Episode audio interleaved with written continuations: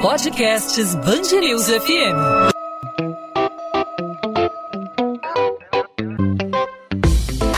Dois às 20, com Maurício Bastos e Luana Bernardes.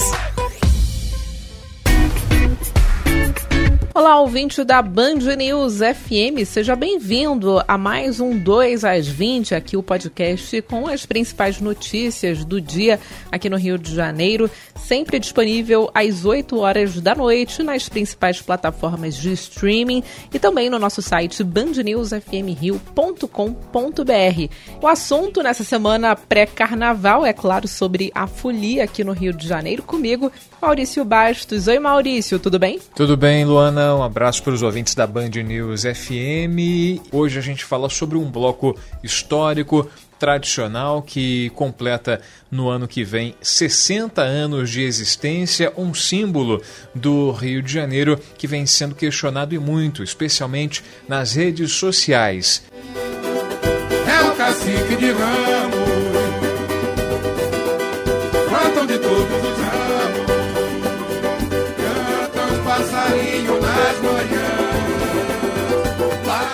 Falo do Cacique de Ramos, berço do samba na zona norte do Rio, que lançou um sem número de artistas que fazem sucesso aí na música popular brasileira. O Cacique de Ramos vem sendo questionado, né, Luana? Isso porque traz como seu principal símbolo o índio e muitos movimentos culturais acusam o Cacique de Ramos de apropriação da identidade indígena. No último fim de semana circularam pelas redes sociais, o nosso ouvinte deve estar acompanhando, circulou uma imagem da atriz Alessandra Negrini usando características de índio, usando cocar, corpo pintado com urucum, ou seja, caracterizada como índia. E muita gente nas redes sociais questionando a fantasia da Alessandra Negrini e lembrando do Cacique de Ramos, que há quase 60 anos é, desfila pelas ruas do Rio de Janeiro com esse tipo de fantasia, que é uma fantasia barata, né? As pessoas vão ao Cacique de Ramos porque não tem como ir a uma escola de samba com fantasias caríssimas, bem produzidas, né? Barato, uma fantasia fresca, né? Muito comum aqui no calorão do Rio de Janeiro. Agora a gente pergunta, né? Essa polêmica toda, ela tem fundamento? A gente vai conversar agora, de início, aqui no podcast 2 às 20 na Band News FM com o Bira Presidente. O Bira Presidente é o presidente, é o responsável, o cara que toca o Cacique de Ramos, essa instituição histórica da cultura do Rio de Janeiro. Imagino como é que você deve estar aí diante de toda essa repercussão é, negativa. Muita gente contrária à exposição dessa cultura indígena, que eles chamam de apropriação cultural, mas tem muita gente do lado do cacique de Ramos apoiando esse movimento que arrasta milhares de pessoas todos os anos nas ruas do Rio de Janeiro. O que, que você está achando disso tudo, Bira? A gente não discrimina a gente valoriza o índio brasileiro. Meu Deus do céu, é uma forma tão construtiva, tão sadia, que eu acho que a pessoa que falou isso, dentre milhares que, que apoiam o nosso projeto, a pessoa que falou isso, acho que não falou estando bem, praticamente, sem conhecer o que é a história do cacique. É a história de um dos maiores movimentos culturais de todas as épocas. Vai completar ano que vem 60 anos de história no carnaval e de nomes consagrados na música popular brasileira. Para você, o que, que motivou essa, essa crítica na, na, nas redes sociais, na internet, de é, não ser politicamente correto usar a fantasia de índio no carnaval depois de tantos anos sendo fantasia da moda hoje em dia não vale mais? Eu acho que é alguém preconceituoso, porque o índio brasileiro merece esse respeito. Pô, a escola já, já, já, já homenageou o índio também. Meu Deus do céu, mas é, eu, eu não entendo qual é a razão disso, eu não entendo. É um bloco que as pessoas que não têm dinheiro para sair numa grande escola de samba, saem no cacique, está descontraindo, está superando os obstáculos da vida. O que, que tem de mal no índio brasileiro? Bira, o cacique de Ramos está estudando dar algum tipo de resposta no, nos, nos, dias de desfile, quando o, o, cacique de Ramos vai arrastar aquela multidão lá pelo bairro de Exatamente. Ramos, o, o cacique vai desfilar no centro. mais de 8 mil fantasiados com roupa de índio e 200 na bateria, e nunca deixou de sair um ano, e cada ano que passa está voltando a crescer novamente, como era que chegou a sair com 10 mil componentes e com uma roupa de índio, que é bem brasileiro e que merecia o nosso respeito, o índio brasileiro.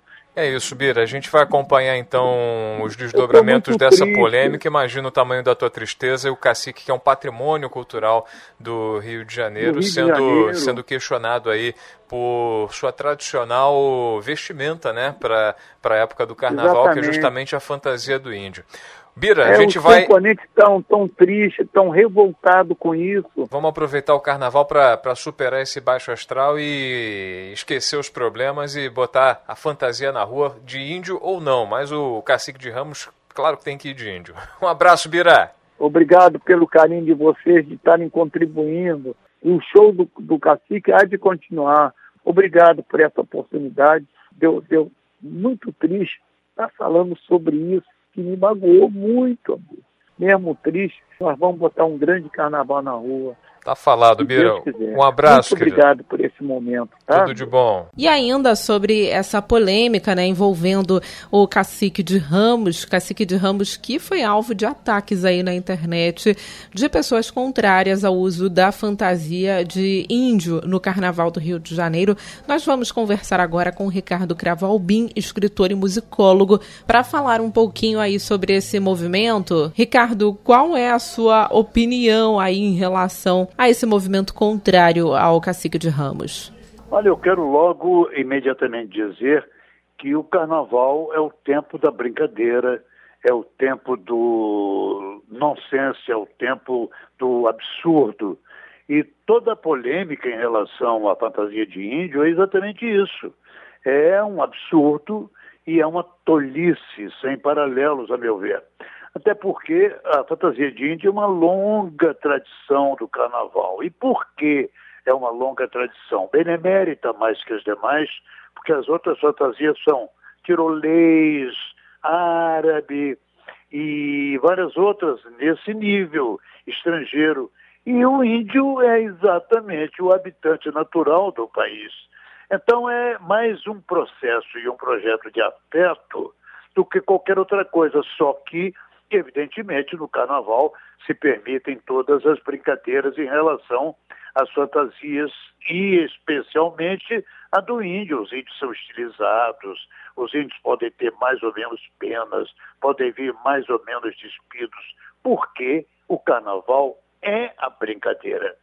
E é, no caso da fantasia do índio, uma brincadeira muito proveitosa e muitíssimo brasileira. Agora, o cacique de Ramos, ele acabou virando alvo aí de algumas pessoas contrárias à fantasia de índio, justamente porque é o cacique de Ramos, né? As pessoas se fantasiam de índios. Pode contar um pouquinho para o ouvinte como surgiu o cacique de Ramos, a história e a importância do bloco para o Rio de Janeiro? Olha, o, o, eu adoro o cacique de Ramos e sempre assisti aos desfiles do cacique de Ramos desde os anos 50.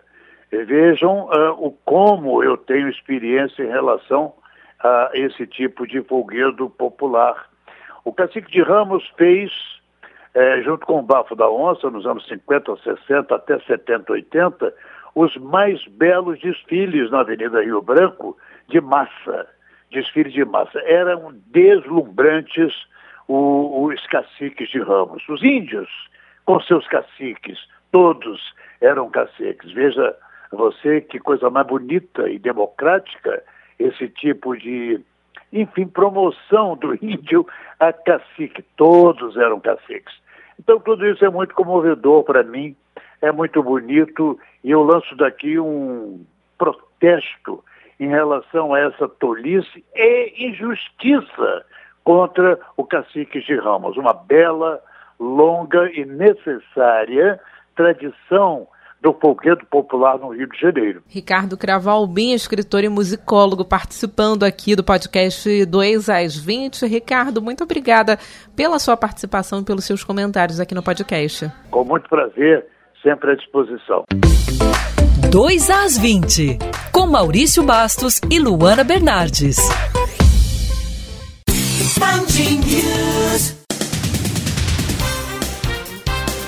A gente começa esse giro falando de uma quadrilha identificada pela polícia do Rio. Um casal apontado como integrante de uma família acusada de lesar o Laje Country Club em Itaipava, na região serrana do Rio, pode ter se mudado para a Holanda. A Polícia Civil apura quando Luana Paz Loureiro e Júlio César Regoto Fonseca teriam feito a viagem à Europa. Os dois são considerados foragidos pela Justiça do Rio de Janeiro. De acordo com a delegada Juliana Zierri, os suspeitos se alternavam no poder a fim de garantir vantagens indevidas. Praticavam estelionatos, falsidade ideológica e lavagem de dinheiro. Se alternavam no poder desse condomínio, se apropriando de diversos bens do condomínio e também de um montante expressante na administração do bem. E seguimos tentando descobrir o mistério da estátua de 400 quilos roubada na zona sul do Rio de Janeiro. As câmeras da prefeitura não vão auxiliar nas investigações do furto da estátua da mãe de Marechal Deodoro da Fonseca, Dona Rosa Paulina da Fonseca, na Glória. Todas estavam viradas para a região da Lapa, onde acontecia um bloco de carnaval no sábado. No entanto, a Polícia Civil ainda busca outras imagens que possam ajudar a identificar a autoria do crime e como foi possível levar a escultura de 400 quilos e 2 metros de altura. Atenção você que usa ônibus, barcas, trem e metrô, o governo do Rio deve assumir o controle do sistema Rio Card até o dia 31 de dezembro ou realizar uma licitação para uma nova empresa comandar os bilhetes eletrônicos do estado do Rio. O acordo assinado entre o Ministério Público e a Defensoria Pública foi confirmado pela Justiça. E o governo do Rio também pretende vender 60% das ações da SEDAI que não serão concedidas no leilão. A parte vai ficar responsável pelas etapas de captação e tratamento de água em uma operação de venda de ações na Bolsa de Valores em 2021. A decisão foi tomada em meio à crise hídrica que atinge o Rio de Janeiro desde os primeiros dias do ano. 2 às 20. Essas e outras informações você confere ao longo da nossa programação em 90.3 FM no seu rádio ou nas nossas plataformas digitais do site bandnewsfmrio.com.br ou no aplicativo Band Rádios para celular. Colocamos um ponto final nessa edição do podcast 2 às 20, convidando você para o episódio de amanhã, um novo programa, um novo podcast com as principais informações, os principais destaques da nossa cidade e do nosso estado comigo e com a Lona Bernardes. Lona, encontro marcado amanhã com mais um 2 às 20? Claro, Maurício, encontro marcado 2 às 20 que fica disponível sempre a partir das 8 da noite com o principal destaque do dia e outras notícias aqui sobre o Rio de Janeiro. Tchau, tchau, gente. Até amanhã.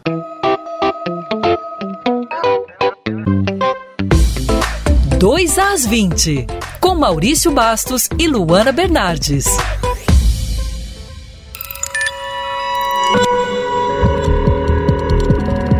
Podcasts News FM.